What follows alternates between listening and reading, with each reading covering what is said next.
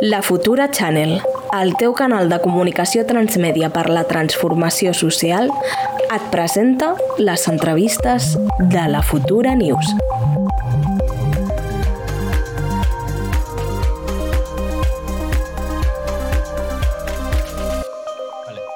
Tal? Bon dia, bona tarda a tothom. Què és ara, bon dia o bona tarda? Perquè jo a la una... a partir de les 12 crec que és bona tarda, sempre. És una mica raro dir bona tarda a partir de les 12, però crec que és bona tarda ara. Jo, jo per mi el límit dic és si has dinat o no. I no he dinat. Llavors, Veus? Doncs pues llavors bon dia encara. bon dia. Bon dia per tothom. Molt, molt benvingut a, a La Futura.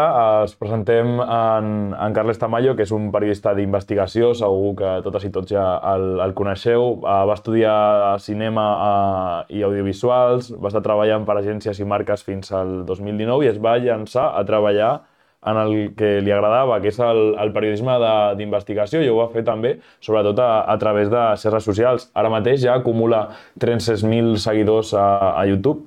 Uh, com estàs? Uh, ens has, uh, en, uh, comencem ara uh, aquesta entrevista i et farem un seguit de preguntes um, i molt benvingut. Val, mo- Moltes gràcies. Jo, en realitat, o sigui, a mi el que m'agrada no és fer periodisme d'investigació, eh? a mi el que m'agrada és explicar històries, en realitat. Mm. I ara dona la casualitat que aquestes històries són reals, saps? Vull dir, però a mi m'agradaria també explicar històries de ficció en, més endavant. Però, bueno, Bé, per això vas estudiar cinema, no? També. Clar, jo, jo, a mi el meu somni és ser director de cine. L'únic que... No sé, la veritat, ara no... O sigui, ara m'ho han dit, eh, una mica m'ho va dir, en plan, si ara et donen 3 milions d'euros, faries una pel·lícula, i la veritat que no. O sigui, em quedaria fent el que estic fent ara perquè m'ho passo molt bé, em conec gent, doncs ara jo que sé, ahir vaig penjar una entrevista al Flaco, que és un exatracador de bancs i tal, i va ser super eh, gratificant conèixer-lo i tal, i enriquidor, i soc content. I eh, jo volia preguntar, eh, ara que estàs tu vas començar no, al món de YouTube i que és un món on sobretot predominen continguts com bastant superficials, sense treure-los mèrits tampoc, no? eh, com els videojocs o potser eh, els streamers i tal. Com vas decidir donar el pas aquest de a fer contingut com molt més treballat, d'investigació? Això, va ser això perquè dius, perquè t'agrada explicar històries? O... Si, També. si t'apareix contingut superficial a YouTube és perquè consumeixes contingut superficial a YouTube i l'algoritme màgic et dona el que vols. A Yo- YouTube hi ha moltes coses que no són... O sigui, hi ha de tot, igual que a la televisió. Jo segueixo, jo que sé, el contingut del Crespo, del Quantum Fracture, això és la hòstia, és eh, animacions de la hòstia, guions de la hòstia, un rigor científic de la hòstia. O sigui que no crec que hi predomini el contingut superficial, eh? Hi ha, hi ha de tot, i sí que és veritat que al, al ser una plataforma que ja eh, té accés tothom, doncs hi ha milions de, de, de coses de tot. O sigui, la televisió és més selectiva, hi ha eh, merda i hi ha cosa guai i tal, però hi ha poquet de tot perquè hi ha unes X hores i a internet, com pot entrar tothom, doncs hi ha absolutament de, de tot. Però jo, és que jo literalment faig el mateix que feia a Ràdio Premià de Mar quan vaig començar amb 16 o 17 anys. Crec que 16 Mhm. anys. L'únic que, doncs, després de 12 anys fent exactament el mateix, doncs la qualitat va millorant. Però en realitat és... és no sé, no, o sigui, no, no vaig començar a dir, va, vaig a fer alguna com elaborat i tal, no sé, jo vaig fer el que veia capaç de fer. I tu has estudiat, que has, estudiat cine, entenc, has estudiat comunicació audiovisual o cine només? Cine, cine. Cine. direc- Direcció cinematogràfica. Especialitat no amb, amb, dire- amb direcció d'actors, a més. Ostres, I no t'agradaria més, això que dius que t'agradaria explicar històries, fer potser direcció de, de documental més que estar tu davant de la, de la càmera? O sigui, que això dius que t'agradaria ser director de cinema, no t'has replantejat potser fer documental, que potser és el tema que ara mateix eh, domines més, encara que el protagonitzis tu, no? Gairebé. Bueno, ara els protagonitzo jo, però els realitzo jo també. O sigui, el... jo, de fet, fins fa un any estava 100% darrere la càmera, encara que després em posés aquí a parlar d'amigos i tal, us, us vaig explicar el que he fet, però en realitat tot ho gravava jo. Ara s'ha sumat un, de tant en tant un operador de càmera que el que fa, o sigui, jo segueixo gravant i tal. Jo segueixo, en realitat, darrere la càmera, o sigui, la realització, l'edició i tal, ho faig jo tot. I ara s'ha sumat un noi que m'ajuda, bueno, diverses persones, de, depèn del dia, depèn si estic a Madrid o a Barcelona, on sigui, que m'ajuden a, a gravar, i així, doncs, quan estic gravant, també se'm veu a mi fent les preguntes, que abans era com em veu en off, però bueno, estic darrere la càmera. I jo, de veritat, que estic molt bé a, a YouTube, eh? Sí que és veritat que YouTube té un pressupost limitat. Jo ara, amb una, una sèrie de reportatges que he fet sobre les sectes New Age, m'he gastat 10.000 euros, que per mi és una barbaritat, perquè han estat dos anys i mig de feina, però clar, una producció audiovisual, el pressupost de 10.000 euros és molt poc. I ara Clar. estic fent un documental que estic intentant vendre-la a una plataforma no perquè vagi tenir més exposició, que en realitat no, si la, la plataforma que més exposició té és YouTube, però eh, puc fer alguna amb pressupost, saps? Amb centenars de milers d'euros de pressupost, que és la idea, per fer alguna professional de documental. Però la meva feina serà exactament la mateixa que faig a YouTube, saps? Vull dir que és explicar una història eh, uh -huh. real, eh, verídica, i l'únic que amb, amb el 10, 10 vegades més de pressupost. No penses Mínim que... 10 vegades més. No penses que precisament eh, estàvem comentant i comparant no, YouTube amb, amb la televisió convencional, eh, la, precisament la televisió convencional s'ha quedat com molt enrere amb lo ràpid no, que han avançat les, les redes socials, no només YouTube, sinó també com ha revolucionat Twitch, eh, TikTok i de les diferents maneres de, de, de comunicar, perquè al final si parlem de periodisme d'investigació en concret, eh, veiem com queden pocs mitjans que fan periodisme d'investigació i en concret en premsa escrita ja pràcticament no es fa periodisme d'investigació i estem veient com un format que potser semblava poder, no actual amb, amb una xarxa com YouTube, pues, jo crec que eh, no només tu, però també eh, s'ha col·laborat en, en revolucionar-ho, perquè al final penso que la premsa escrita està contribuint molt al clickbait i al no, i al, i al no tenir una, una reflexió des de l'escriptura i altres mitjans com, com aquest, com YouTube, pues, sí que donen cobertura a això. Em, vaig estar escoltant una entrevista, crec que era eh, Iñaki Gabilondo, que deia que els, -huh. els últims anys s'ha anat perdent el periodisme d'investigació a les televisions perquè, hòstia, no era Iñaki Gabilondo, crec que era Josep Cuní. bueno, que explicava això, que deia... No sé per què m'he liat, no, no tenen res a veure, però bueno, explicava això de que en els últims anys eh, s'ha anat perdent el, el periodisme d'investigació als mitjans convencionals perquè, un, és molt car i t'aporta claro. pocs diners, saps? Vull dir, eh, és una inversió molt alta. Clar, jo dic, ara m'he gastat 10.000 euros per fer un reportatge amb cara de Lluís. Hòstia, per guanyar 10.000 euros a YouTube són mínim 10 milions de visites, saps? O sigui, eh, abans no arribi a aquest dia, potser no, no arriba mai. Només per, per recuperar la inversió, diguem, eh? Eh, clar, era, és molt car, comporta pocs, eh, pocs guanys per l'empresa i, a més, comporta molts problemes, que sigui, doncs això, amenaces legals, etc. Aleshores, doncs, a poc a poc s'ha anat perdent i s'ha anat implementant el tema aquest, que és el fast food, saps? De contingut que et costa zero, perquè, a més, segurament tens una persona treballant per 200 euros al mes fent 10 articles, i, clar, són eh, 10 articles eh, clickbateros que els penges a internet eh, tots a la vegada, aleshores hi ha un que es posiciona, la gent veu els anuncis i tal, aleshores és pues, mentalitat d'emprendedor, saps? De cost zero i, i molts guanys. I, I jo crec que per això s'ha perdut el, peri el periodisme d'investigació. Jo, quan parlo amb algun mitjà, eh, tenen molta por de publicar qualsevol cosa, no perquè no puguin respondre que és tot, el que estan dient és cert o el que sigui, sinó perquè potser el jefe de turno no vol tenir problemes i el despedeixen a ells. Que a mi això em va passar a Ràdio Nacional de Televisió Espanyola, com es diu, RN, la Ràdio Nacional d'Espanya, a Catalunya, Ràdio 4, em va passar, em va passar això. A mi em van fer, em van fer fora per... Vaig donar un problema un dia. Us explico la història, si voleu. Sí, sí, sí, avant. Sí. Eh, a veure, jo, estava, jo feia una sèrie d'entrevistes en plan conya, que era com la pregunta de la setmana, ¿vale? I, i jo què sé, doncs va sortir... Era l'any, no sé quin any era, era 2017 o sí. Quan, Convergència quan es va tornar independentista, us en recordeu? Amb l'Artur bueno, eh, Sí, el, el dos, el, les eleccions van ser el 2015, el 27 de setembre, i allà ja ja estaven un poc... Eh, ja, bueno, que ja eren independentistes. Es presenta Junts pel Sí en aquelles eleccions. Pues potser, no sé, era 2015. Ah, ah, no, no, no, abans de Junts pel Sí. O sigui, era com Convergència... Artur Mas va entrar amb un helicòpter al Parlament, us en recordeu d'aquell dia? Sí. sí. I al cap de poc... Això el 2012. Era, la, Vale, pues, ah, pues sobre el 2012. Aleshores, eh, va ser les... Vale, ja me'n recordo. Vale, va ser les eleccions de... que s'acostava... Vale, cada cop era... Artur Mas era independentista. Aleshores, la pregunta de la setmana era si Catalunya es fa independent, què fem amb la siesta? Ojo, eh? Bé, periodisme d'investigació. Ojo, cuidado amb la pregunta. I, I jo estava fent entrevistes per Badalona i just venia Artur Mas a, a Badalona a fer un míting. És veritat, el 2012, tot quadra. I jo vaig, vaig veure l'Artur Mas, vaig entrar al, al Palau, com es diu, bueno, a la Plana, que ja hi ha un vol esportiu, i li vaig preguntar, Artur Mas, president, Sí, sou de Badalona? Hòstia, doncs sí. mira, aquí a la plana, al poliesportiu aquest. Potser estàveu, estàveu per allà el 2012. Vau veure un sí, nen amb sí. un micròfon. Re, vaig entrar allà a Artur Mas i li vaig dir, president, que, que si Catalunya es fa independent, fem amb la siesta? I va dir, ah, això no toca, jaja, ja, ja està, el rotllo Jordi Pujol. I jo vaig dir, bueno, ja tinc un final graciós pel reportatge. Tot de gent dient a mi no em toquis els nassos, això pregunta-li al president, a mi jo no haig de fer res d'això. I al final vaig a l'Artur Mas i tal, un camió graciós, jo què sé. El cas és que aquella mateixa nit em truca el director del programa i em diu que han trucat de Ràdio Nacional d'Espanya en Madrid i que a la calle. Eh, ningú vol tenir problemes, saps? Per la pregunta aquesta xorra. I llavors, clar, jo crec que els periodistes també tenen molta por de publicar segons què, no pels problemes legals i tal, que segurament no, no tindrien, sinó perquè el, el director de turno no els faci fora pel simple fet d'evitar problemes, saps? Però bueno, m'he anat molt de la pregunta, eh? Però... No, no, però crec que ha estat molt interessant. Mira, així hem sabut que has estat a, a Badalona, que nosaltres som d'allà. Ah, i, i pues abans vivia a Badalona. Jo al barco, quan vivia al barco, estava a Badalona. Ah, molt bé. Estava al port de Badalona. Vas viure en un barco? Estava, al, al port? Estava vivint, al port de Badalona estava vivint en un barco set mesos o set o vuit mesos vaig estar. Ostres. Que guai. Jo també Estava guai. volia, et volia preguntar, perquè això que estaves dient, que estàvem parlant abans del periodisme d'investigació, que ara es porta com molt això del el, que sigui tot com molt ràpid, no?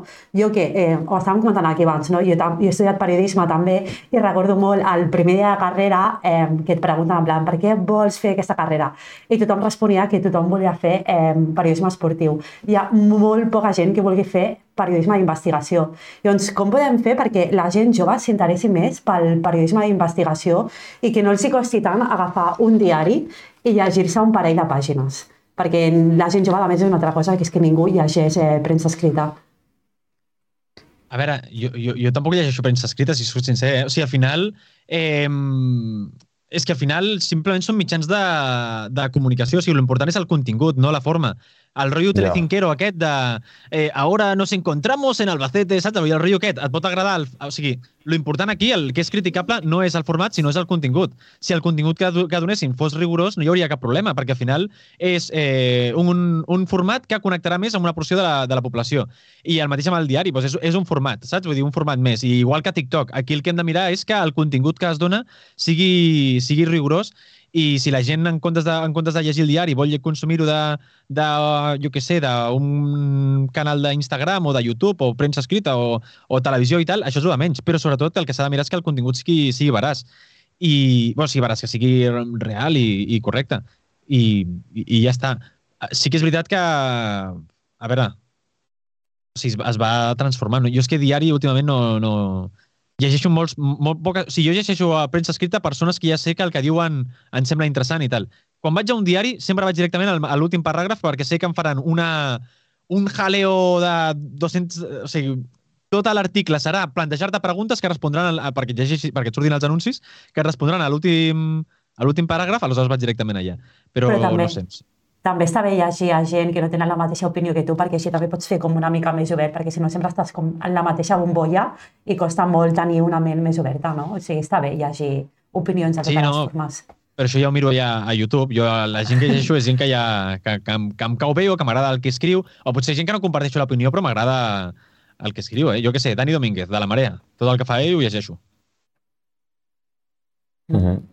Us ho recomano. Però també és veritat que estem entrant uh, cada vegada més en una era de periodisme de trinxera, no? Eh, I que no és qüestió de que... Dif... O sigui, que la pluralitat no fa que sigui més veraç el que estan dient, sinó que més aviat no tot el contrari, però sí que cada vegada més doncs el periodisme és, és més de trinxera, més de responent a, a, a, als interessos dels seus mitjans i com bé deies, si et surts de la línia no només ideològica, sinó també les formes, doncs passa el que passa. Però Què és el periodisme de trinxera? No, no entenc el concepte, perdó. Bueno, més pues, de, de, polaritzant entre bàndols, no? tenint clar pues, uh, les línies editorials, que no et pots sortir de, dels marcs uh, situats per al mitjà de comunicació pel, que, pel qual treballes. Això jo crec que depèn molt també del mitjà i de l'ètica de, de cada un. Eh? Jo què sé, eh, a veure, jo, és que, jo, jo he criticat, per exemple, a la Sexta, Antena 3 i tal, i a mi d'allà, no, bueno, se'm va trucar ara fa dos dies, però des d'un any no se m'ha tornat a trucar i no crec que em tornin a trucar més, la veritat. Però, en canvi, Perfecte. he criticat coses de... És que no vull, no vull sa- defensar jo Telecinco, però la veritat he criticat coses de Telecinco i 4 i de programes concrets, inclús els hi vaig enviar un burofax i m'han seguit trucant, saps? Vull dir, Mhm. jo entenc, el, mira, el programa de l'Alan Barroso, vaig enviar un burro, un burofax, el programa que, que estava ahí, per un, per un tema, un problema que vaig tenir. Jo és que també sóc bastant cabezota. I, i, i els he estat igual, vull dir, aleshores, és que no sé, jo què sé, també a TV3, per exemple, conec una persona que va fer un vídeo criticant a TV3 o un programa que van fer i tal, i el dia següent estava ja treballant la mar de bé, i saps? Vull dir, no, no sé. I jo crec que amb el tema de les opinions deu funcionar igual que hi haurà mitjans que superen una crítica molt a pit i tal, aleshores, no, no, aquí no, no puedes estar i a tomar por saco, i hi haurà altres que és, bueno, és com la teva opinió, això no t'ha semblat bé, a nosaltres tampoc ens sembla bé coses que fas tu a vegades i tal, però bueno, convivim, no? I ja està. Total. I tornant a això de, perdona, del periodisme, eh, quan el periodisme és una de les feines més precàries que hi ha, no? O sigui, jo, per exemple, quan, o tots els meus companys, quan hem acabat la carrera, quan hem començat les pràctiques, ha sigut un... Mm, és millor que gairebé com que faci, que faci com la gent, com has fet tu, no? de buscar-te la vida tu mateix, perquè treballar de periodista en un mitjà és super difícil i molt poques vegades has de ser molt bo per poder-te guanyar la vida realment. Llavors, Quin consell els donaries a, a la gent jove així que es vol dedicar al periodisme? Potser que es busquin una mica la vida, que facin autocontingut com has fet tu o... A veure, eh, és que aquí entren molts, molts temes. O sigui, guanyar-te la vida realment a les xarxes socials, a internet i tal, tampoc és, és fàcil. A veure, jo porto fent des que era petit de manera completament altruista o gratuïta i perquè m'agradava. I jo, quan acabava el col·le, m'anava a, la, a Ràdio Premià o a Ràdio Mataró o a Ràdio Badalona, he passat a Ràdio Terrassa, he passat per moltes ràdios. Eh, a l'estiu el mateix, el que feia era, doncs, jo què sé, fer programes de ràdio jo amb la meva germana o, o a casa o gravar vídeos, saps? Jo què sé. És que en realitat era algo que a mi m'agradava i si mai m'hagués donat feina, doncs sempre hagués estat, m'hagués donat diners, sempre hagués estat el, el, el hobby que aniria fent. I he tingut la sort que després de 10 anys eh, de cop s'ha compartit amb la, amb la meva feina. Que això té coses negatives, com per exemple que ara no tinc hobbies. Saps? Perquè a vegades em diuen, què, què, quals, quals són tus hobbies? I dic, hòstia, sempre deia que era això, però ara és la meva feina, ara no tinc... I és un problema també. Però bueno, això ja aniré al psicòleg a parlar d'aquest tema. Eh, eh, sí, a veure, eh, quina, quina pregunta? Perdó, mena. Ah, no, el consell. Mm, jo diria que si de veritat t'agrada fer-ho i t'agrada comunicar o t'agrada explicar històries o el que sigui, fes-ho, però sense esperar res a canvi, perquè si no el que, el que, el que passarà és que t'acabaràs frustrant. Jo conec moltes persones que es volien obrir un canal de YouTube per tenir seguidors i tal, i clar, això o arriba o no arriba, o és una que no pots triar tu. Tu pots anar analitzant per què creus que una cosa funciona, una altra cosa no funciona i tal, que és una mica el que feia jo, però a partir d'aquí és que tu no esculls, saps? És que és, és que és, és que no sé, és que jo a vegades faig coses que penso, uah, això ho peta, i, després, i no, saps? I després faig una xorrada que dic, va, això ho faig perquè em ve de gust i de cop ho peta. És que t'ha d'agradar t'ha d'agradar de veritat. Aquesta gent, si són, han estudiat periodisme i els hi agrada de veritat, pues, que ho facin pel seu canal de YouTube o pel seu blog o pel seu Instagram o pel que sigui, de manera altruista, sense esperar res a canvi, perquè de veritat ja els agrada, i si funciona, doncs guai. I si no, doncs la idea és que els agradi. Perquè ja et dic, jo he estat 9 anys eh, en, sense fent coses sense que escoltés ningú, però m'ho passava bé. Jo que sé, Radiació de Badalona fèiem un programa que es deia Bon dia i bona hora a l'estiu, que ens ho passàvem superbé, saps? I no escoltava ningú. O sigui, ni, nadie, ningú escoltava això. De fet, hi havia dies que no s'emetia i ens era igual. I no ens avisaven, els cabrons. Fa molta, molt bona feina a Radio Ciutat de, de Badalona. Uh, et volíem preguntar, ara pel, per la, la part no tant de vídeo, sinó de, de podcast, um, perquè parles molt de conspiracions i és veritat que la majoria de conspiracions és, són dels Estats Units. Uh, per què dels Estats Units? Uh, aquí no tenim conspiracions tan, tan heavies com la, la, les que tenen allà, tan rellevants? O... Em, no, sí, sí, o sigui, hi ha, hi ha de tot. Em, uh -huh. O sigui, aquí una cosa que és, és curiosa és que abans tot el tema negacionista i tal era com molt més d'esquerres. De, era com, com era aquesta rotllo de, aquest rotllo de vamos contra el sistema, doncs aquí entrava tot i els antivacunes era gent d'esquerres. Fins que va arribar la pandèmia, Pedro Sánchez estava al, al, al govern, aleshores, diem que tots els antivacunes, gran part dels antivacunes de cop es van passar o sigui, de cop els antivacunes eren de dretes, saps? O sigui, de, de, que en teoria anaven contra la gent d'esquerres que, que era implementar-nos aquesta vacuna eh, assassina i tal. I això va ser un moviment curiós, perquè sí, sí que és veritat que el rotllo, el rotllo pseudocientífic sempre o sigui, és una creença que ha tingut més gent d'esquerres, de la mateixa manera que el rotllo aquest més eh, liberal criptobro ha estat més de, més de dretes, que al final és el de sempre, eh? tothom pot caure en conspiracions i coses així. No, però aquí també aquí tenim moltes, jo què sé. Eh, és que al final tot s'acaba arribant aquí, però el rotllo, doncs això, antivacunes, eh, terraplanistes, hi ha molts també, sobretot a Alacant, no, està, no sé per què, tenen allà una comunitat de terraplanistes bastant top. Eh, no, aquí hi ha tot, eh, hi ha tot. Sí, potser sí que comencen als Estats Units, però, però aquí arriba ràpid. A mi, a mi sempre m'ha semblat no, que és com molt més fàcil, que hi ha moltes més conspiranoies d'aquestes als Estats Units, potser perquè els hi falta molta més cultura. O sigui, que, no sé, que la gent ha, ha tocat una mica més peus a terra i al final les, les conspiranoies aquestes que, que hi ha aquí són les mateixes que hi ha hagut als Estats Units, no? Són, és que han copiat les mateixes, no en tenim creat unes de noves com les antivacunes dels terraplanistes aquests que dius, o sigui, això jo no ho havia escoltat mai aquí, que la gent fos tan que estiguis tan pirada com estan els americans. I a més, com... No sé. Però clar, però que, que no ho hagis escoltat no vol dir que existeixin. Jo és que ja. també, quan vaig començar... Clar, jo ara m'he posat... Jo, jo també ara m'he posat... A, a, com he posat a parlar d'aquest tema, de cop m'arriba molt més contingut de gent, això, espanyola, de eh, pues això, de conspiranoics varios. Clar, jo a vegades penso, dic, hòstia, ho està patant molt ara o és que sempre ha estat i jo no m'havia fixat? I jo crec que és això, que ara des de la pandèmia tots hem posat eh, el focus a la, a la desinformació, als bulos, a les notícies falses, a les conspiracions, i de cop ens dona la sensació que hi ha moltes més. Però simplement és que abans ens era igual i pensàvem, bueno, que la gent crea en los chimtels i a tomar por saco, i ara veiem que és un problema, perquè ja hem vist el que ha passat al Capitoli. O sigui, hi ha una frase que m'agrada molt, que me la va dir l'altre dia el Marc Amorós, no sé si el coneixeu, que és un, un director de programes de TV3, que em va dir, diu, les, o sigui, el, les conspiracions són falses, però les conseqüències són molt reals. I és veritat, ara el Capitoli fa un any, no, dos anys, igual, es van presentar ja eh, milers i milers de persones pensant que... Eh, o sigui, estaven fent clarament un cop d'estat, però ells anaven allà pensant que estaven alliberant a, a la, a la, estaven alliberant d'un cop d'estat, ¿no? De, perquè eh, el gobierno pedófilo de Estados Unidos nos quiere controlar i merdes així, que tot això és mentida, però les conseqüències són reals. Bueno, també va haver el cas d'una dona que es va carregar el, el seu fill perquè pensava que, que la vacuna que li havien posat era l'anticristo de no sé què, saps? Aquesta, la, la, la conspiració era mentida, però la conseqüència és real. I aquí passa, passa pràcticament el, el mateix. Però aquesta gent a la vegada està tan desvinculada de la, la, de la realitat que costa molt no? que entenguin el que, la realitat de política de veritat, perquè viuen en su propi món i és molt difícil que ho entenguin el que està passant de veritat eh, bueno, se'ls ha induït a, a creure totes aquestes coses. O sigui, ningú, ningú es desperta un dia o diu vaig a ser terraplanista, saps? Vull dir, és com una... És com anar seguint... Són com peldaños, saps? Són com, com passos, com esglaons. Comences un dia i et diu no, cuidado que, el, el, el, cuidado que la wifi apaga-la per la nit, que igual això eh, són les ondes microones i... Això i ho diu més gent del que pensem. Clar, clar, no, no, per això, per això. Dic, comencem com en algo suau. I tu dius, bueno, per si a cas jo pago el wifi. Jo creia, eh, la merda aquesta. De... Clar, ara un cop t'informes i tal, i, i um, explica, parles amb científics de veritat, no? Et, et diuen que això no, no té cap ni peus.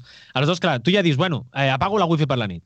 Després el 5G, que van implementar la 5G, eso es cancerígeno, tal, i dius, hòstia, m'han posat una antena 5G a casa, en queixo, que la treguin. És igual, no sé si és cert o no, però que la treguin perquè a veure si encara jo no podré tenir fills per, per culpa de l'antena aquesta y un pas. Després el chemtrails, de no, no, nos están fumigando con los chemtrails, esa línea que ves en el cielo nos fumigan. I dius, hòstia, és que potser sí, jo no sé i tal.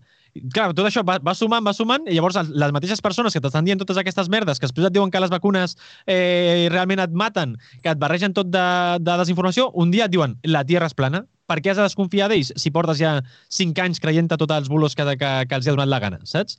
Llavors dius, bueno, doncs és que igual sí que ens enganyen i la Terra és plana i en realitat tot és una conspiració per amagar-nos no, no entenc la terra plana que ens amaga exactament, però bueno, no sé, no l'he entès mai. Però bueno. Que fort.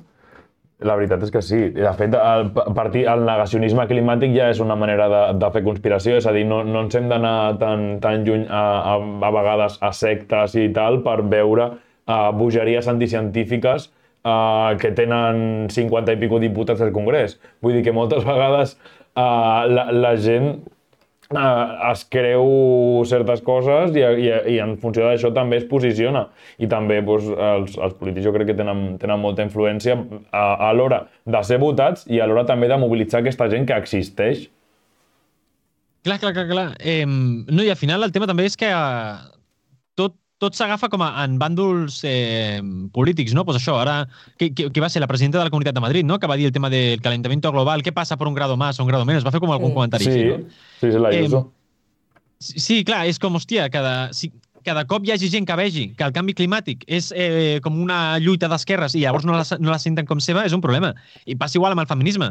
El feminisme està molt lligat a d'esquerres, quan no té per què ser així. Aleshores, tota la gent que no es considera d'esquerres no es considera feminista, encara que ho siguin, saps? Aleshores, hòstia, és que és, i, i tot, sobretot alimentat per bulos, per desinformació, eh, de què més da un, un, un grado más, un grado menos? És com, no, no, no, no és com un grau eh, un grau de casa teva que fas, estàs a 30 o a 31 graus. És que és un grau a nivell global que en realitat és molt més. Però bueno, hi ha un podcast, de fet, que parlo d'això amb Ecodiuco, no sé si el coneixeu, que parla de... Bueno, aquest un dia l'heu de portar, eh? Ecodiuco, Diego Ferraz. Prenem nota. Parla, parla bueno, de, us explicaré tot aquest tema del canvi climàtic i el calentament, o sigui, la diferència entre calentament global i canvi climàtic i tal, molt millor que jo, perquè la veritat que no sóc cap expert, però i ell es pot desmuntar 200.000 bulos que cada dia a internet s'omple d'això. Bueno, passem al tema ara que, que estàs més en ello, el tema de sectes, no? O sigui, a mi em sembla increïble tota la feina que fas i com et pots involucrar en això, però abans de preguntar-te més de com ha sigut la teva experiència, com definim una secta? Què és una secta? Com podem definir que un grup de gent és, és una secta?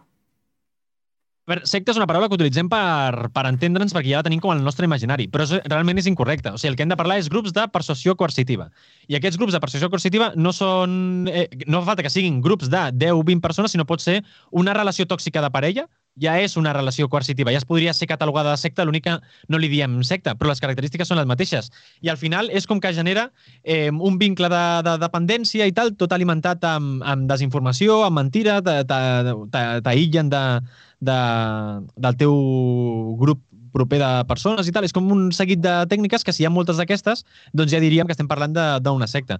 Però en realitat les sectes i les relacions tòxiques passen el mateix. Primer eh, t'aïllen del teu entorn, no? De, eh, no, tus amigos són una mierda i jo aquí soy el único. De, tus amigos estan en contra mi, contra, contra mia. També aquesta cosa de, eh, no, els de fora són dolents i jo sóc l'únic bo, no? Després el control de la informació.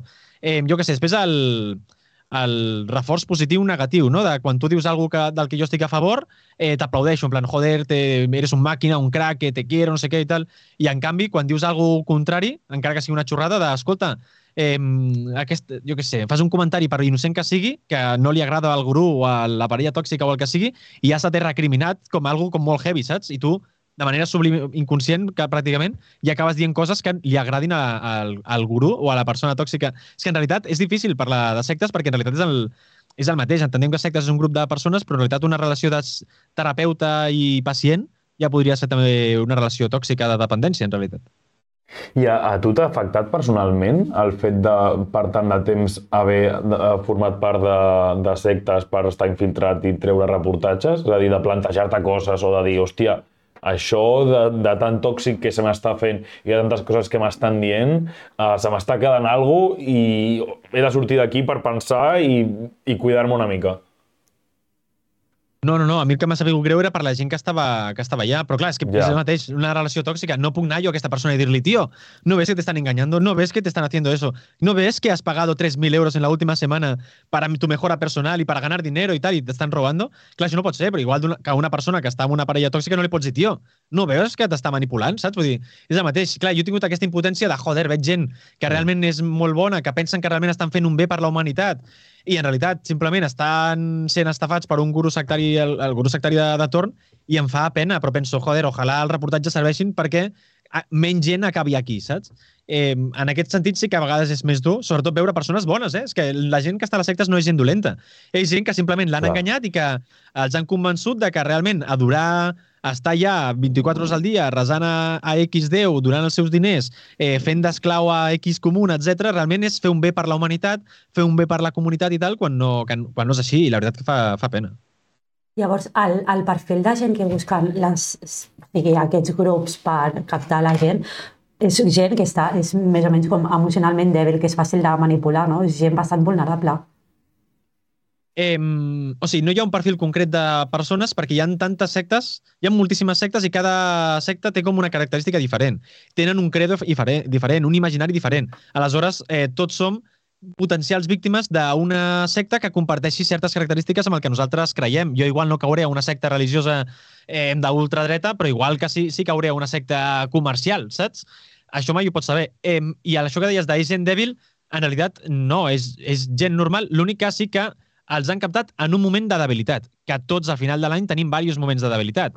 O sigui, sí. ja sigui una ruptura amorosa, ja sigui que de cop hi certa inestabilitat perquè ens han fet fora de la feina o no tenim feina i tal, i estem en busca... O sigui, s'aprofiten de les debilitats que tenim tots i al llarg d'un any tots tenim debilitats. Així que és tenir la mala sort que justament ens toqui una secta afí als nostres interessos en un moment de vulnerabilitat nostra o que estem en, en X búsqueda del, del que sigui i s'aprofiten d'això. Hi ha moltes sectes que t'ofereixen cursos per guanyar per, guany, per guanyar diners o per guanyar habilitats i tal, i que en realitat són, són bastant túrbies.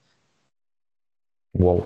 I, però, I ara amb la pandèmia, clar, amb, amb la pandèmia ara que hi ha hagut tot el tema aquest d'inestabilitat, de molta gent perdent la feina, estem tancats a casa, no sabem què passarà en un futur, no sabem tampoc què està passant, perquè al final la ciència té això de que va canviant dia a dia. Un dia ens diuen una cosa i el següent ens diuen una altra, no perquè ens haguessin mentit, no? que els conspiranoics aprofiten per dir que ens han mentit, sinó perquè la ciència està en constant evolució. Aleshores et diuen, mira, això que ahir pensàvem que era així, avui hem descobert que no és així. I aquesta és la màgia de, del claro. mètode científic. Però clar, al final això també fa que tots tinguem molta inestabilitat i hi ha gent que en aquest moment de vulnerabilitat prefereix tenir respostes, saps? És, hi ha una pregunta, una resposta i així també em quedo més tranquil. I clar, doncs això s'aprofita la... els oportunistes aquests. Llavors, ara que estem en un moment així, que hem patit tants canvis, que hem patit una crisi, tot això ha, ha pogut fer que les, els grups aquests hagin pogut augmentar, o sigui, han, han pogut, hagin pogut créixer, ara tinc com més força, perquè, és, com dius, que s'alimenten del moment de debilitat de la gent, i és el que deies també, no? que degut a les crisis, al Covid i tot això, la gent ha tingut molta més inestabilitat, i doncs també ha donat pas, potser, a, que, a, a un augment notari de, de les sectes. Eh, és que, a veure, jo aquí sí que tinc un punt de vista sesgat perquè jo just vaig començar a parlar d'això al setembre del 2019, al febrer-març ens van confinar i aleshores porto 3 anys a YouTube que jo sí que de cop he vist moltíssimes més sectes actuant, moltíssimes més estafes, eh, doncs el rotllo aquest de que cada, la gent t'obri per Instagram dient si quieres ser tu propi jefe i tal, però clar, potser també és perquè just jo he posat més el foco aquí, saps? Potser fa 5 anys veia el mateix... Ja, bueno, i ara sé que és una secta, sé més o menys identificar les tècniques de, de manipulació coercitiva, etc. però fa uns anys no. Aleshores, potser fa uns anys jo de cop em creuava amb els testigos de Jehovà pel carrer i no sabia que era una secta. I ara me'ls veig per tot arreu, saps? Uh -huh. Aleshores, jo crec que sí que hi ha més, estan actuant més i tal, però mm, potser és una opinió secta. Aquí heu de parlar amb algú que porti 20 anys amb aquest tema i llavors us dirà, sí, mira, ara hi ha més. I parlaves que a la Can, al País Valencià, hi havia moltes. A, a, a, aquí, a Barcelona, a Catalunya, a, hi ha moltes estes també localitzades, tenint en compte que viu més gent, no? uns 7 milions i mig de persones, entenc que a, a Barcelona també han d'haver unes quantes. Sí, sí, jo l'eje del mal que més he detectat al meu canal de gent que em contacta és gent, doncs això, de Barcelona, València, a la, o sigui, tota, tota la costa eh, Andalusia, Madrid i, i, de, i Galícia, sí. Però també pot ser perquè és on hi ha més gent, saps? Aleshores em contacta més claro. perquè hi ha més gent, saps? Però, però no sé, jo sí que quan m'escriu algú és com Barcelona, o sigui, Catalunya, València, Múrcia, Andalusia, o sigui, tot, sobretot la franja, la franja de Mediterrani, sí. I després Galícia i, i Madrid. Però bueno, que també potser això és la meva percepció, perquè de cop tinc més seguidors d'aquestes zones per temes puntuals, és que no, no ho sé. Però sí, a Barcelona hi ha un huevo. I t'infiltres en base al que et van comentant els seguidors?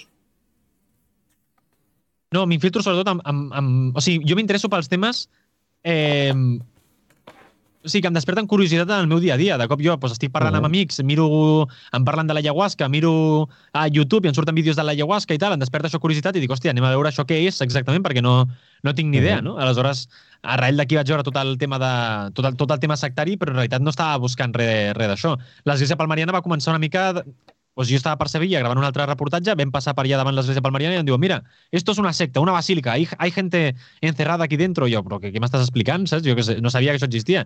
I va despertar la meva curiositat. Ara just estic preparant un documental sobre un pedrasta d'aquí de, del meu poble eh, i era un home que coneixia de Patrit i tal, i ho estic fent perquè era una, una persona que ja que coneixia, que resulta que, sense que ningú sapiguéssim, clar, òbviament, va abusar de diversos, de diversos menors i ara estic també tocant aquest tema, però perquè m'ha despertat curiositat personal, saps? No és, no és que algú m'hagi dit, habla de eso, jo, vinga, va, saps? Perquè és que al final, si haig d'estar un any, dos anys o set mesos eh, tractant un únic tema, m'ha d'interessar de manera genuïna. No ho puc fer només per les visites, perquè si no, no, no acabaria. I és més, també he descobert que les visites... Jo quan vaig acabar del Palmar em deien, ara ja no vas a hacer nada que, que funcione. I jo, bueno, pues, ¿qué le vamos a hacer?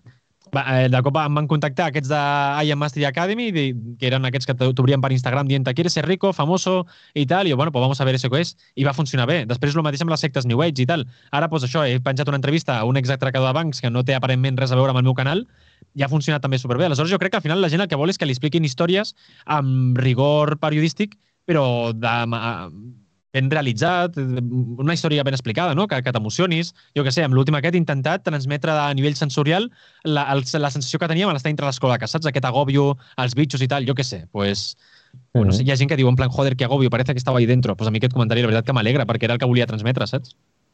I quina... I, quin, I a part que aprenguis. En quin punt ja entra... Perquè són temes que també donen molt de pas al sensacionalisme, no? I en quin punt ja que la gent ho miri per morbo i que la gent ho miri per que realment li interessa el tema i no per, per la gràcia de jaja, saps? Eh, però quina és la diferència? Si ho mira per, per la gràcia ja és que li interessa, no? Si no, la gent no dedicaria 40 minuts a veure un atracador per les cloaques. No sé, jo sempre em preguntava com seran les cloaques de...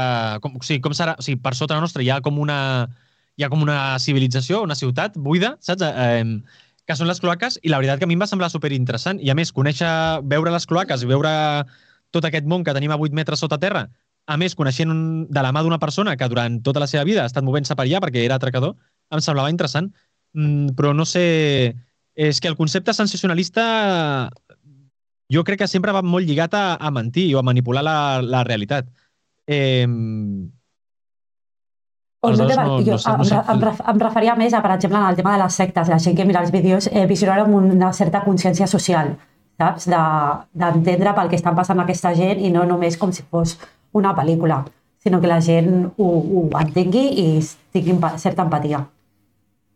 Clar, però quan és una pel·lícula tens empatia també, no? Per això t'emociones, empatitzes i tal. Jo sempre intento enviar sobretot aquest missatge de que la gent que està a les sectes no és gent dolenta. El, la gent que està insultant als comentaris perquè t'estàs eh, metiendo con la verdad i tal, eh, pot fer gràcia o no i tal, però en realitat és gent que realment fa...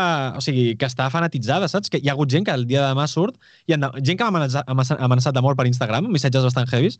Al cap de sis mesos han sortit del grup i m'han demanat perdó, en plan, hòstia, perdona, realment jo pensava que esta- estaba haciendo un bien para la comunidad, eh, pensaba que te estabas metiendo con la verdad i tal, i és com, hòstia, eh, joder, o sigui, s'ha adonat que realment és, és que era una víctima, saps? Vull dir, no estava obeint els seus interessos personals, sinó Mm. mm. el que feia era replicar el que pensava que el gurú volia, perquè el gurú, òbviament, ja envia missatges aquests de eh, tenemos que responder i tal, aleshores era com, bueno...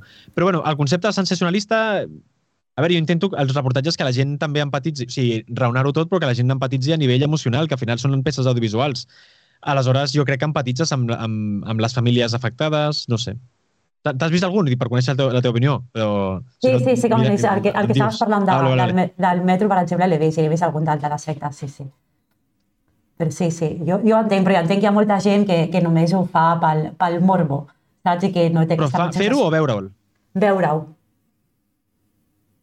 Però I- si ho mira i- pel morbo i, i fer-ho i i després- també, en quin, en quin punt està fer-ho per, per guanyar diners i fer-ho només per, doncs, perquè vols visualitzar aquesta situació. Eh, a mi el que em diuen els de la secta és això, lo haces todo por dinero. I és com, home, òbviament ho faig per diners perquè és que si no d'algú s'ha de menjar, no? I fer que ha estat dos anys i mig amb un únic tema dedicant, doncs això, Sí. 10.000 euros sense, sense comptar la meva feina, eh, ha, de donar, ha de donar diners, però en realitat és que no recuperaré la inversió, però realment ho faig perquè, perquè m'agrada. Però és que si no m'agradés no hagués estat 10 anys tocant, o sigui, si, tocant el mateix, saps? És més, em diuen, has, no, has tocado ese tema porque te va a dar dinero. Dic, hòstia, ningú estava parlant del, Santa, del Santo Daime. No he agafat un tema que ja estava parlant la gent, saps? Vull dir, em va interessar aquest tema del Santo Daime i vaig tocar. O el tema de Jam Master Academy, igual. Em van contactar, em va generar curiositat i vaig anar a parlar... O sigui, intento no tocar mai temes dels que s'estigui parlant perquè com a intento fer reportatges de gran recorregut, si hi ha un tema que és d'actualitat avui, dintre d'una setmana no ho serà. O ho trec dintre d'una setmana, aleshores faig un mal, una mala feina, o dedico sis mesos a fer el reportatge i després tinc la sort que ara el que passa és que faig els reportatges, estic dos anys i mig i de cop es torna d'actualitat per la feina que he fet, saps? Aleshores, de cop estic parlant d'un tema d'actualitat, però no però perquè l'he portat jo a que sigui d'actualitat. Ara he estat als mitjans de comunicació parlant del Santo Daime, però perquè arrel de tot això s'ha presentat una denúncia, o igual amb, amb Maya Mastery Academy, no? la, la secta comercial aquesta s'ha presentat una denúncia i tal, i de cop els mitjans han parlat arrel de la meva feina i de cop està d'actualitat, però no perquè jo estigui parlant de manera oportunista d'això, sinó perquè bueno, no sé, ha estat com causa-conseqüència. Però no sé, jo sí, el tema aquest de... És que lo haces por dinero. És que dic, és que en realitat sí, saps? Vull dir que és que estem en, estem en un sistema capitalista, t'agradi o no, aleshores s'ha de guanyar diners. També em diuen a mi, ¿por por qué no lo haces en català? Saps? Vull dir, això la gent m'ho diu. És com precisament per això, perquè s'ha de guanyar diners, saps? Vull dir, aleshores en català no podria eh, monetitzar el, el contingut, el qual em faria que hagués de tenir una segona feina, el qual faria que no pogués dedicar 24 hores al dia a fer aquests treballs i el qual faria que eh, pengés molts menys o eh, estiguessin pitjor fets, que és el que em passava abans, que tenia dues feines i anava penjant coses a YouTube. Aleshores és com, bueno, la gent que critica això, els de l'ayahuasca ara em critiquen com ho faig per diners i dic, hòstia, bé que cobreu vosaltres 200 euros cada vegada per entrar, saps? Sé. Jo he vist el, el, el teu últim vídeo uh, i m'ha cridat l'atenció un tema que crec que, que molta gent es pregunta, que és, clar, tu al final et vas infiltrant a, a, a diferents sectes, a, a diferents uh, puestos, i, i la, jo crec que la pregunta que la gent es planteja però les sectes no parlen entre elles uh, i el tenen localitzat? O com tu fas per, perquè això no passi? O penses que les sectes, precisament pel fet de ser sectes, no parlen entre elles perquè són sectàries? Era per si ens podies parlar No, no. una miqueta d'això, perquè crec que és prou interessant. Tot- Totes les sectes s'acusen unes altres de, de ser sectes, se- encara que tinguin Claro. les mateixes tècniques i, i tret del guru, la resta, que- la gent que està en una secta no sap que està en una secta, saps? Si no, no, no estaria. Ja. Em, eh, no, no, no s'avisen, però bueno, també m'han dit molt això d'ara ja no te podràs infiltrar en sectes i tal, i la veritat, porto tres anys eh, seguint aquest tema, tinc molta cosa gravada que aniré traient, però sí que ara tots els temes que estic començant ara són coses que no tenen a veure amb sectes. Sí que hi ha temes de pseudoteràpies, perquè és un tema que m'interessa i crec que encara puc aportar alguna cosa, però, Mhm. però clar, jo què sé, és que eh, tornem al tema dels diners. Si ho fes pels diners, segurament encara estaria parlant de l'església palmariana, perquè va ser el primer... Hi ha molta gent que fa això, hi ha un tema que li funciona i està en bucle tocant el mateix tema. Claro. I a mi és que no, no puc, saps? Que, que no, no m'interessa. O sigui, ha arribat un moment, al Palmar, trauré més coses perquè hi ha temes que sé que encara puc aprofunditzar més i que no s'han parlat, però, però ja està, saps? O IM Academy, és que podria treure un vídeo sobre les xorrades que diuen IM Academy cada dia. Però jo què sé, ara, doncs, temes sectes, estic arribant a un punt que jo crec que ja he, tret, ja he portat el que podia portar, doncs ara això, estic passant el tema aquest de, de la paderàstia perquè, perquè m'interessa ara, a nivell personal, jo què sé, però és que potser de com no li interessa, no li interessa a ningú. O això també, si ho fes pels diners, doncs no trauria 10 vídeos l'any, perquè en trec 10. 10 no, no és rentable un canal No. en 10, vi- en 10, mil- en 10 vídeos l'any, sinó en trauria, clar, una a la setmana. No sé, no sé. És que el, el tema dels diners m'ho diuen molt, com si fos algo dolent, i dic, és que, a veure, s'ha de guanyar diners. I precisament jo I guanyar diners amb el canal principal, pocs. I jo et volia fer una altra pregunta. Ara que estàvem parlant de lo de la Iacamedi, que també has fet lo de les criptomonedes i tot això, tots els moviments aquests de eh, ser tu propi jefe i tot això també tenen molt a veure, la forma de captar la gent no? molt, té molt a veure amb la forma de les sectes, no? Com, com podem fer, perquè a més, sobretot, eh, captant a molta gent jove perquè el que volen és precisament el que estem parlant, guanyar diners i fer-ho d'una forma fàcil, no? Com, com podem conscienciar sobre eh, a la gent jove de, de que això és, no està bé? De que no eh, a veure, no s'han de guanyar diners així de forma fàcil, saps? És, tu has de currar també. Aquí entra el tema de la precarietat que hi ha avui entre el jovent, la, la incertesa que hi ha, que no saben en el dia de demà... Saps? Vull dir, tot parteix aquí. I, de nou, això és un moment de vulnerabilitat. I és un moment en el que jo estava fa uns anys. Vale? Jo et dic, jo hagués pogut estar... A mi, a IAM Academy m'hagués pogut captar perfectament. Vale? I, i us explico. Jo vaig estar, doncs això, vaig estudiar primària, ESO, batxillerat, eh, carrera universitària, surto al món laboral i totes les feines que trobava, que trobava eren molt precàries, treballant a tres o quatre llocs a la vegada per cobrar un sou míser al mes i pagant 500 euros per una habitació de merda a Barcelona. Clar, i de cop, imagina't que en aquell moment, que jo estic en plan, joder, no sé jo què fer amb la meva vida, vaig a, vaig a buscar una altra feina, saps? Vull dir, què, què, què faig? Jo crec que he fet tot el que em tocava, saps? Ara arriba un moment que, que, que ja no. Imagina't cada cop, eh, el noi que em va escriure d'IAM Academy un any després ho fa un any abans, ¿vale? I, i em diu això de eh, ¿quieres, ser, ¿quieres tener dinero? Te vamos a proponer eh, la- el trabajo del siglo XXI, que es el que et diuen, eh, el oficio del siglo XXI y tal, y te vamos a, a enseñar a generar diferentes mm, formas de ingresos. Jo hagués dit, hòstia, doncs a veure, per provar no perdo res. I quan tu prens aquesta iniciativa de per provar no perdo res, ja estàs obrint una porta amb la que ells ja et comencen com a poc a poc a manipular. I després, tres anys després, quan tu mires enrere, dius, hòstia, jo vaig entrar aquí perquè en teoria volia prendre diners i estic fent de comerci... O sigui, volia diners i estic fent aquí de comercial, pràcticament. Eh, però clar, molts cops ja no fas aquesta retrospectiva perquè ja t'han menjat molt el coco i és molt a poc a poc perquè la manipulació és molt sutil. Ningú es posa una relació tòxica de parella perquè li agrada me gusta que me peguen. No, no és això, saps? En realitat, és, la manipulació es dona tan a poc a poc que quan tu ja estàs eh, dins és molt difícil donar-te compte i, i, i sortir. El- I les sectes funcionen exactament, exactament igual. Aleshores, sí que s'ha d'enviar el missatge de cuidado que no hay duros a cuatro pesetas, saps? I aquestes coses de... Vamos, anem a mo- modernitzar-ho. No, no hay no hay millón a, a dos euros. Perquè en realitat ara això, això, nadie te va a regalar dinero gratis. I, i ja està, però clar, sempre està la il·lusió aquesta de i, sí, sí, el meu cosí l'altre dia que, que, me, que el, el TikTok now aquest, no, que me van a dar dinero y tal, és com, no, no, no, no, si te van a dar dinero van a estar ganando mucho más que ti porque nadie regala dinero, saps? A, a, amigo, si els interessa, els interessa per cosa, i a més, guanyar diners amb el TikTok Now era molt complicat i havies de fotre tota la família dintre de l'aplicació aquesta. Però per guanyar 7 euros de merda, que li dic, "Don- digue'm el teu... Et faig un bizum per 7 euros. Hòstia, però clar, és un nen de 15 anys, imagino que volia diners. Clar, és que si vols guanyar-te la vida, diu, ui, és que, és, eh, és que es veu complicat, saps? Jo, no sé, jo he tingut molta sort i m'ha funcionat el canal de YouTube, si no ara seguiria treballant segurament per 1.000 euros al mes i, i jo què sé, és que no, no sé, sí, per això he tingut sort, però clar, vull dir, aquí el problema no és tant la gent que no té educació, que sí que la té, sinó és la vulnerabilitat en la qual estem vivint. Aleshores, el qual, el guai seria donar solucions a, als joves, solucions laborals, jo què sé, és que com es fa? No ho sé. Ja per, per acabar, em, fem com una pregunta a tots, que és com una cosa com molt abstracta, vale? perquè facis tu la teva pròpia reflexió.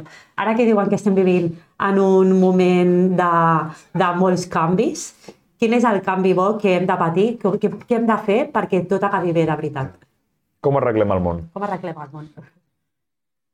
El que tu vulguis, el que et surti. Hòstia, a veure, jo crec que l'educació és molt important, saps? Per això l'altre dia estava, estava, vaig parlar sobre el, el clip aquest, de, l'espot del, del Ministeri d'Igualtat, i a mi hi ha molta gent en plan de, és que gastar-se dinero con eso es absurdo i tal. I jo, des del meu punt de vista, precisament, eh, invertir... Això al final és educació, és consensació social, i això és molt important, perquè és el que farà que la gent vegi que això són conductes negatives, no? les conductes aquestes eh, machistes.